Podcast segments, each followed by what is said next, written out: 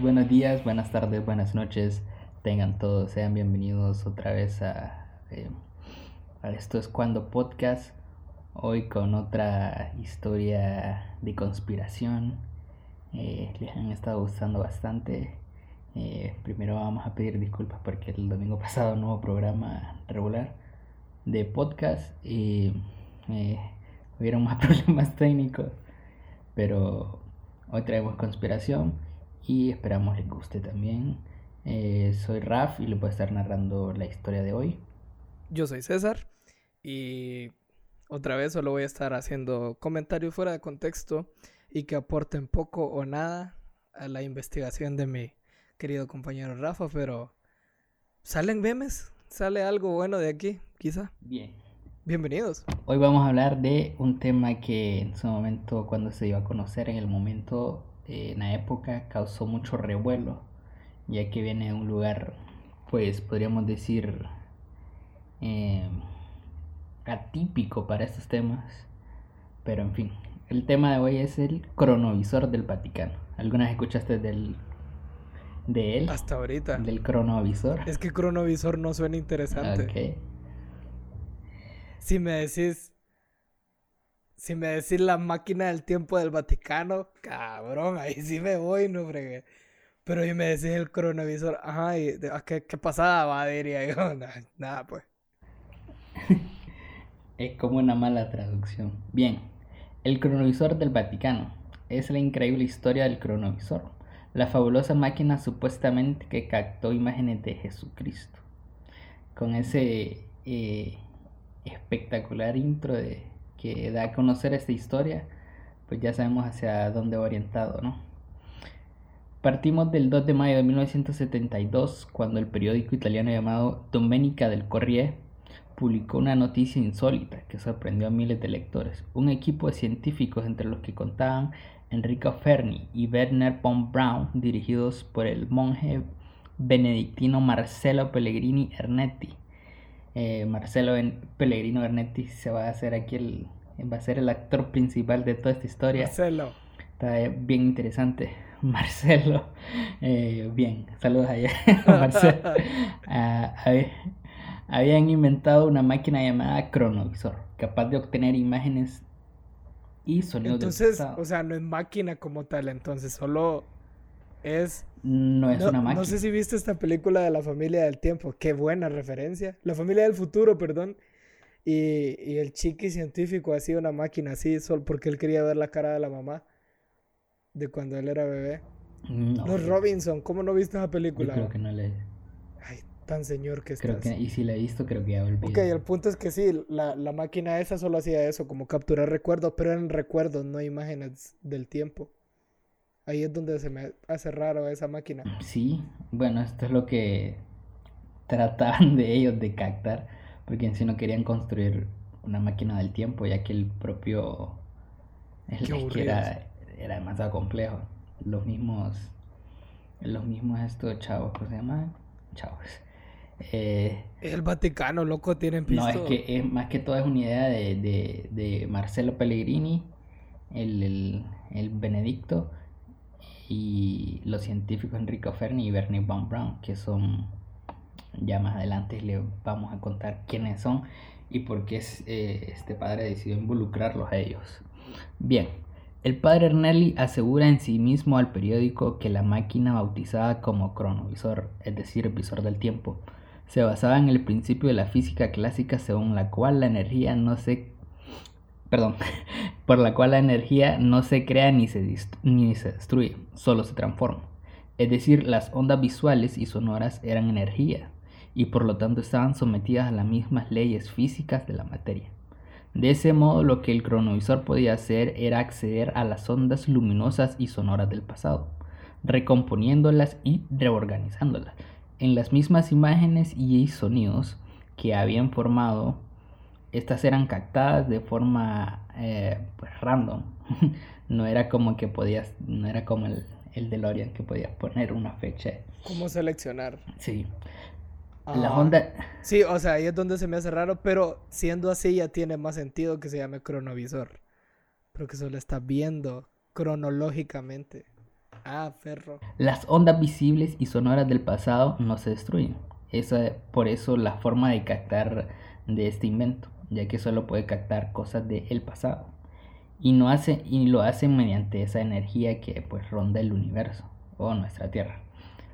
Eh, la grandeza de nuestro invento que llamamos cronovisor radica en el poder recuperar esa energía y recomponerla en escenas de imágenes del pasado.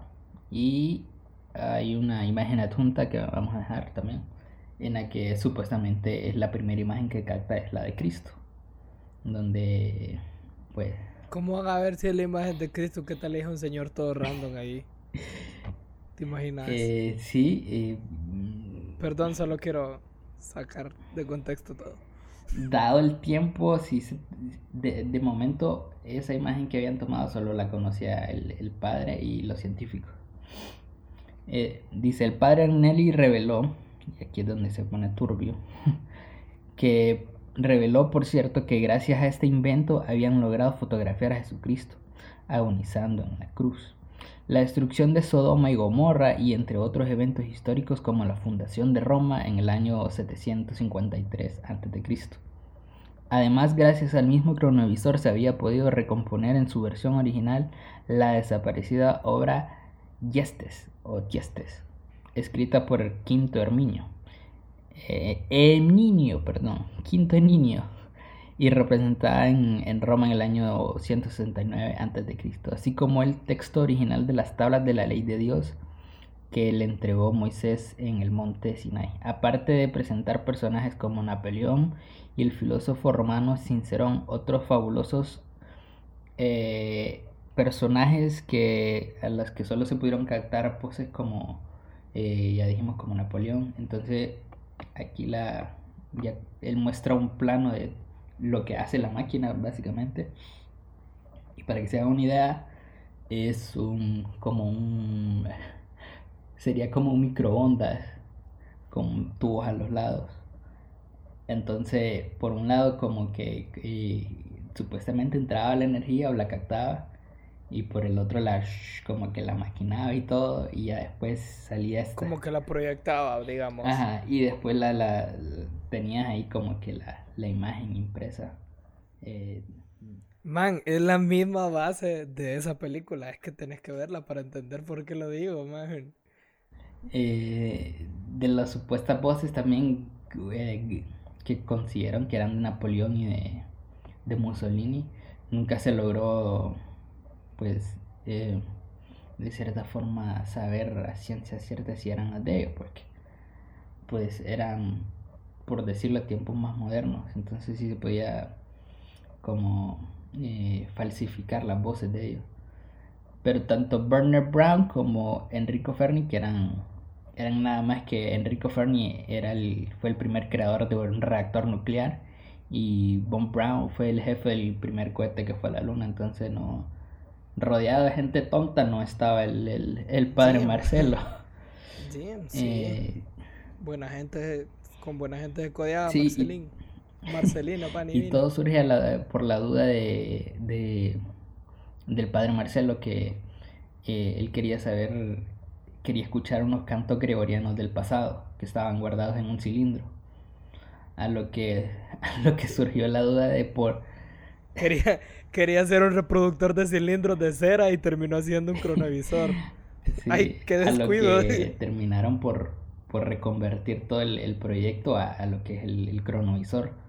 Eh, en un principio sí intentaron como realizar como una, una cuestión de como de teletransportación, pero donde vos podías enviar cosas al, al pasado. Pero esto no, no convenció ni, ni, al, ni a los científicos ni, ni, a Marcelo porque si corrían el riesgo de alterar el pasado. Hasta el padre dijo como, qué tontera, vamos. sí, es que más que todo fue porque pensaban que podía correr eh, riesgo el pasado de, de alterar el futuro o moverle algo al presente. Las típicas paradojas de los viajes. Sí. Dice, muchos, eh, por supuesto, se empezaron a preguntar eh, porque un padre estaba metido en cuestiones científicas tan excéntricas de como eh, los viajes en el tiempo, o en este caso, querer obtener información del pasado. Porque puede y porque, porque quiere. porque fue. ¿Cómo pudo un simple sacerdote crear una máquina capaz de obtener imagen y sonido del pasado? El padre Ernetti al parecer había estado trabajando con el padre Agostino Gemelli de la Universidad Católica de, de Milán, intentando filtrar unos cantos armónicos gregorianos. Cuando uno de ellos oyó una voz en un cilindro, se preguntó si esto se podía aislar, o mejor aún, podemos aislar la imagen. De ahí nace la idea de crear un, una grabadora, dijeron en el momento, de imagen. Este incidente llevó al sacerdote a preguntarse qué pasaba con todas las imágenes y sonidos que emitían los seres humanos una vez muertos. Eso está creepy porque, o sea, fue como que, ¿por qué te vas a... Una cosa llevó a la otra, por decirlo así. Ajá. Sí, pero vaya, por ejemplo, ahí, o sea, es que me gusta, me gusta el principio de, de donde se agarran para hacer todo. Porque literalmente solo querían hacer un reproductor de cilindros. Pero también aquí tiene mucho sentido con lo que decía de, de lo de la cuestión de la materia, ¿va? no se muere, solo se transforma. Y eh, parte de eso para decir, ok, si solo se transforma, entonces lo que la gente muerta hizo en vida sigue rondando por el universo en forma de energía. Sí, y eso fue lo que, lo que captó. Muy bien, padre. Porque él se encargó de viajar por, por Europa, ¿no? Bueno, por un- algunos países de Europa, el, el padre Ernetti, para eh, buscar gente que se quisiera meter a este, a este business. Y por suerte encontró al alemán Werner y, y al otro, ¿cómo se llama este chavalo? el, el otro, a, Fe- a Fernie y a Werner, que eran, que pues andaban en esos temas por esos días. E incluso dice este, el científico alemán Werner que lo que le lo que le atrajo de esta historia fue que él tenía unos planos también pero que no eran nada eh, fiables y una vez que se logró eh, llevar con con Ernetti como que todos llegaron a la conclusión de que lo mejor era crear este no una máquina del tiempo sino un visor que era que te va a parecer chistoso porque al principio el dice el, el- el científico alemán Werner que lo que intentaban eran hacer como gafas te suena familiar como los los VR Son, son lo- los Sí. óculos, los óculos. sí esas Son, los, son pioneros, man, son pioneros. pero la idea fue desechada porque pues no tenían la tecnología de los lentes se ocupaba conectar a un se decía que se ocupaba conectar a un reactor Reactor nuclear. pero por Yo lo decía bromeando. sí, pero por la porque pues ellos saben de todas esas cuestiones y según Claro, la energía. se ocupaba Sí, mucha sí. energía para eso y ahora el cronovisor y la supuesta foto de Jesucristo el sacerdote francés Francois Charles Antoine Brun otra yo con mi francés bien bien al día Siempre el francés. Fue uno de los primeros que oyó hablar del cronovisor. Este religioso relató que conoció al padre Ernetti en la década de los 60, cuando ambos coincidieron durante un viaje en ferry a través del Gran Canal de Venecia. Como los dos eran expertos en lenguas antiguas, comenzaron a, conversar sobre la interpretación bíblica. El padre Brun cuenta que sintió muy intrigado cuando el padre Ernetti le reveló que existía una máquina que podía responder a sus preguntas. Eh, la declaración de Brun dice, me sentía intrigado, como alguien quería desarrollar cierta máquina para poder echar un vistazo hacia el pasado. Un dispositivo al que él llamó en aquel entonces un visor del pasado. Qué original el nombre, padre. Creo que alguien le dijo, compa, y si le cambié aquí como... Mira, quiero ver una máquina con- que me ayude a ver imágenes del pasado. ¿Y cómo pensás ponerle? Visor del pasado. Sí. Llegó alguien de marketing y le dijo, "Eh, Sí, eso no vende. Compa, mire. Compa, mire. Póngale cronovisor, hombre. Hágame caso. Es que, la gente, es que la gente no le va a poner atención si le pongo así, pero está mejor que visor del pasado, master. Sí. Entonces, según Ernetti, este aparato era bastante parecido a un televisor, pero en lugar de recibir transmisiones de estaciones locales, el cronovisor podía sintonizar el pasado para permitirle al espectador ver y escuchar los eventos que habían ocurrido siglos antes. Ernetti le dijo a Bruin que la máquina funcionaba mediante la detección de todas las imágenes y sonidos que la humanidad había hecho y que se encontraban flotando en el espacio. El padre Bruin, impactado por lo que acababa de escuchar, le preguntó de inmediato al padre Ernetti si, en sus colaboradores, si sus colaboradores habían sido capaces de ver la crucifixión de Cristo. A lo que Ernetti respondió, vivimos toda la agonía de Jesucristo, la traición de Judas y el juicio de todo el Calvario. a lo que él no lo sé. le regaló una imagen, o sea, le dio una imagen de lo que habían. E, eso sí no puede, no puede, no puede como indagar más sobre cómo pasaban las imágenes a papel porque lo que lo que hay son ya son como ya son capturas de ahora pero eh, como una foto bien antigua. Y si tendría que ser la descripción bastante antigua y me imagino que se miraría como como cuando imprimías con placas va con placas de acero algo así sí entonces de momento que estamos en el 60 haciendo cronología el, el padre Ernetti estuvo trabajando casi en secreto durante cinco años con esa cosa. Por eso él sabía como que mucha, mucha información, esto de que había visto la pasión de Cristo, no mentir, eh, la avenida de la crucifixión y, y todo eso. El man, el man en realidad no supo que hizo un visor del futuro y vio la película de Mel, de Mel Gibson ahí. y dijo, vimos la pasión de Cristo. Nah, chele, te equivocaste, viste la película. Y el padre que lo acompañaba, Brun, le empezó a preguntar de, de cómo, cómo sucedía esto. Y aquí es donde entra un poco de ya la, la, la malicia del Vaticano, que no dejó. Eh, porque Brun se fue con esta información de que hay un padre que está trabajando con científicos y que además está inventando unas cuestiones ahí que pues son raras. Es que ahí está el problema del conocimiento, mira. Sí, ajá, eh, o sea, el, prácticamente el, padre Bruin que conoció ahí en el ferry y el que no sé cómo habrá llegado a decirle, eh, fíjate que tengo una vaina ahí que inventé con unos aleros que, vela. Chavalo, mira. De... Y este padre Bruin fue de, pues, fue de, de sapo. al Vaticano.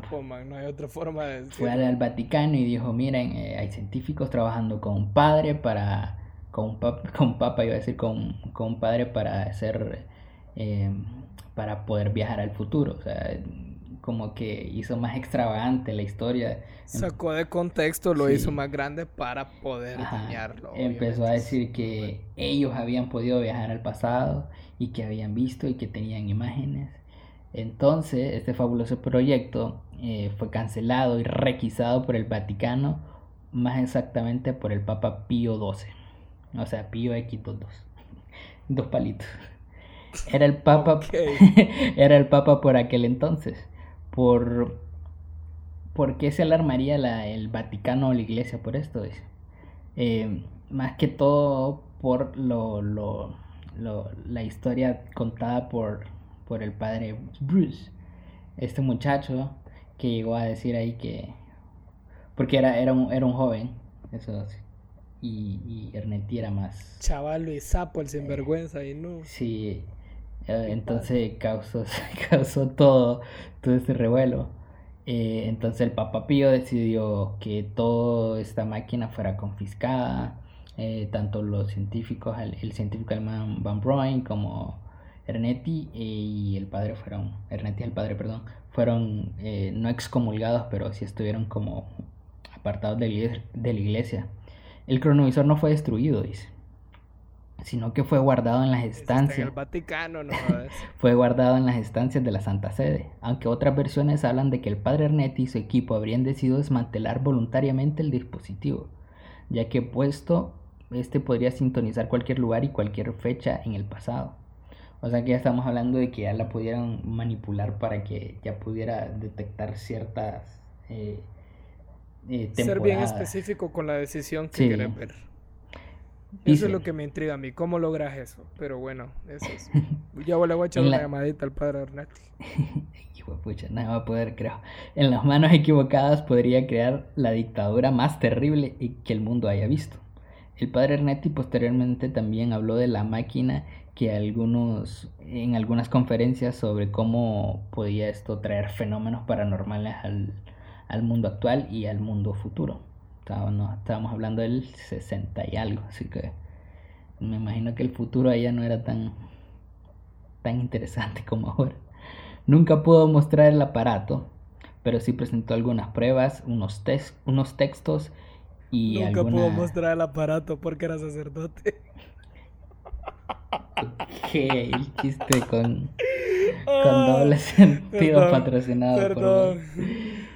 Si él nunca, nunca pudo mostrar ese aparato. ya dañaste la palabra aparato.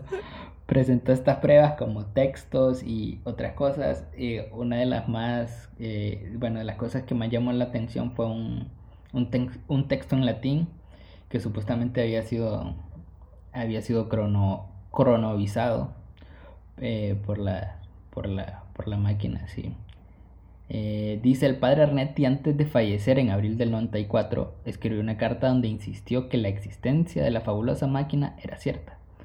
Pese a que muchos sostuvieron que se trataba de una farsa, especialmente analizado la supuesta fotografía del cronovisor que había captado Jesucristo, que mostraba su rostro compungido de un hombre barbado con la mirada hacia arriba y que según los detractores se trataba en realidad de una reproducción de una estatua de Jesucristo eh, crucificado que se encontraba en una iglesia en Perugia, Italia, sin mencionar que expertos en latín antiguo afirmaron que el presunto texto hallado o cronovisado de las obras de Teste incluía algunas palabras en latín que no existían en el momento de que se había expuesto la dicha imagen.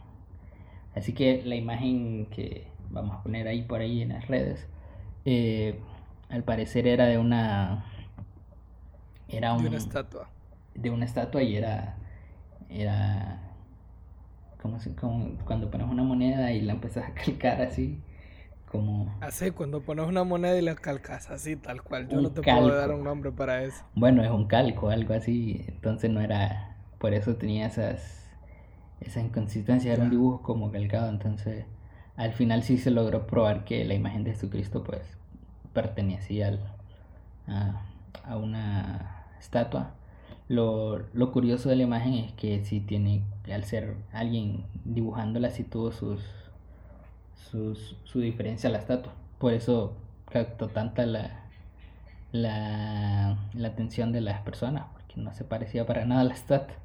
Y nadie pensó que era una. Una estatua. Poco antes de su muerte en el 94, en una entrevista concedida a la revista Más Allá, el padre Marcelo Pellegrino Ernetti relató que todo ha terminado yo ya hablé. El Papa Pío, el Papa Pío XII nos ha prohibido que divulgamos cualquier detalle sobre la investigación, porque la máquina del pasado es muy peligrosa. Puede contar con la libertad de la conciencia del hombre. Hmm. Ahí es donde está el problema, mira. La libertad de la conciencia. Repito, ya que este aparato se podrá conocer como el libertador del hombre. ¿Qué ha estado haciendo esta mañana? ¿Dónde está? ¿Dónde y cuándo y cómo?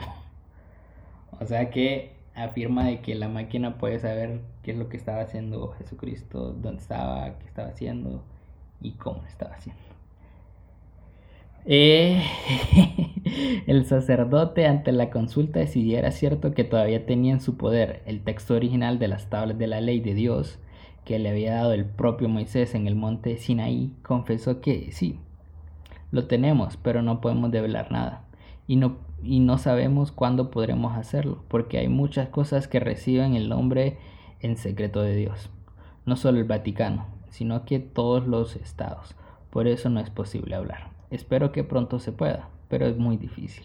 Se, se revelaría demasiados secretos, cambiarían nuestra historia, nuestra percepción de ella y de la humanidad. Incluso las lenguas serían casi reconocibles. Es, ay, no sé, a mí me da como que cosa. Diablos, padre Ernesto. si fue tan rebelde, porque sí me parece que es rebelde, ya el codearse él con, con los científicos y eso, en aquella época. Eh, yo creo que hubiera saltado.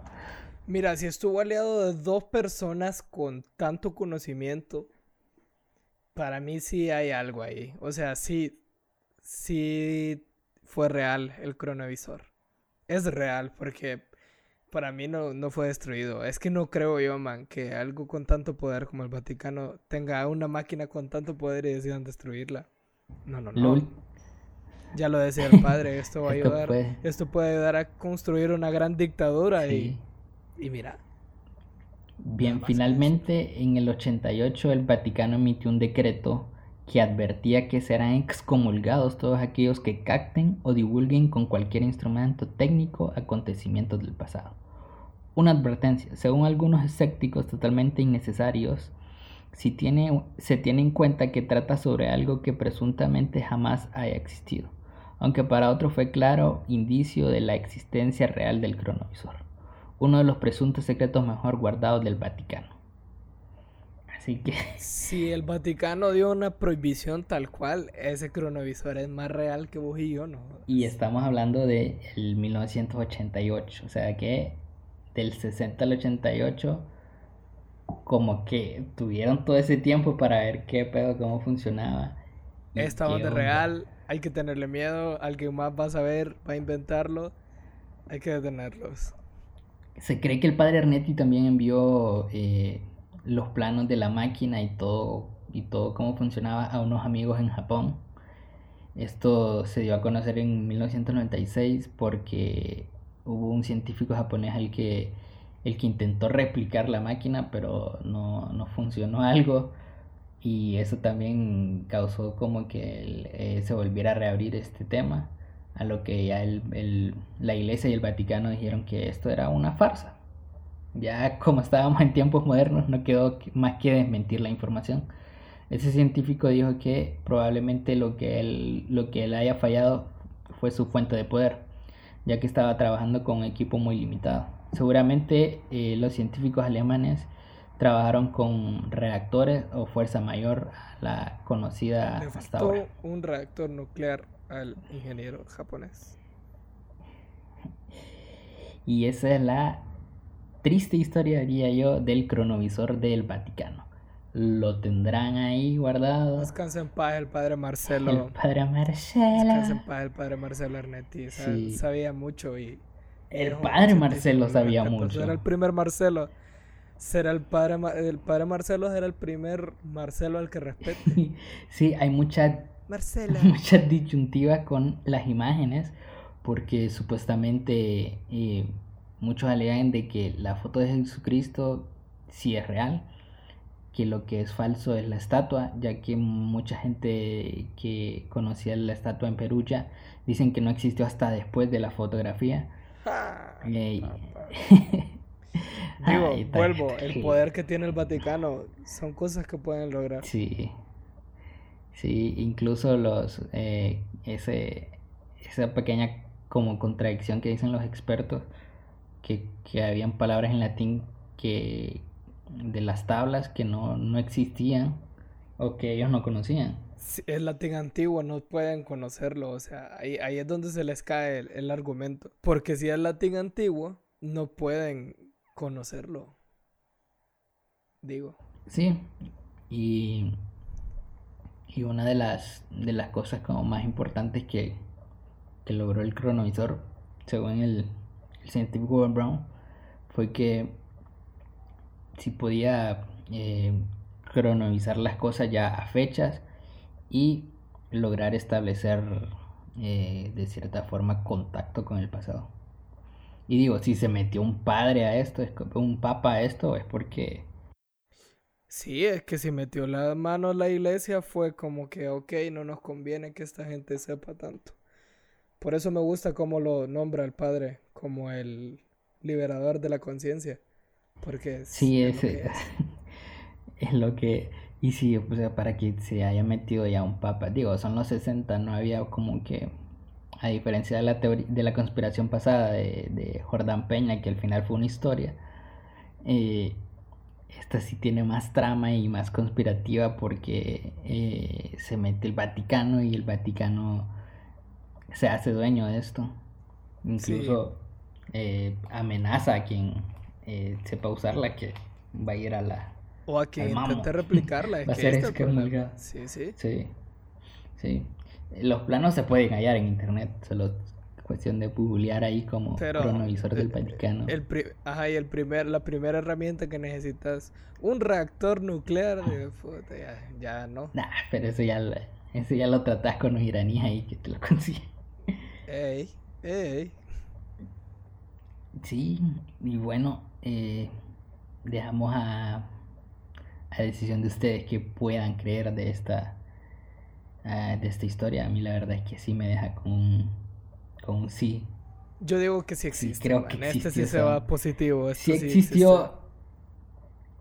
y probablemente no haya sido tan tan clara así como con eh, que sus imágenes no hayan sido tan claras como como las que se muestran pero seguramente algo hizo que despertó la, la atención del Vaticano para mí sí existió y lo utilizó el Vaticano y esta es posible que lo hayan seguido desarrollando para conseguir más información. Entonces, no sé. Sí, lo único raro es que los demás papas ya no... Por ejemplo, a Juan Pablo II se le preguntó acerca de esto y dice que él desconoce cualquier información acerca de algún, alguna máquina o aparato que viaje al tiempo. claro, pero eso es lo que ellos dicen, man. Sí. Pero bueno. Así que esa es la historia del padre Ernetti, Marcelo Ernetti. Este fue nuestro capítulo de conspiración, el capítulo número 3. Esperamos lo disfruten y sigan compartiendo con nosotros más teorías que les gustaría que investigáramos, que compartiéramos y que habláramos de ellas en nuestro podcast. Sí, espero que nos acompañen en los siguientes episodios. Yo soy Raf. Yo soy César. Recuerden seguirnos en Instagram, Facebook, Twitter, como Esto es cuando podcast. Recuerden buscarnos en YouTube y suscribirse a nuestro canal. Esto es cuando podcast. Recuerden escucharnos en Spotify, Anchor, Apple Podcasts y YouTube también, obviamente. Y nada, episodio normal los domingos entrevistas cuando se pueda. No, mejor no digo fechas porque eso es. Hemos tenido un par de problemas, por eso no ha habido como tanta entrevista, pero ya será, ya se. Y los viernes de conspiración. Recuerden, amigos, que usted decide en qué creer.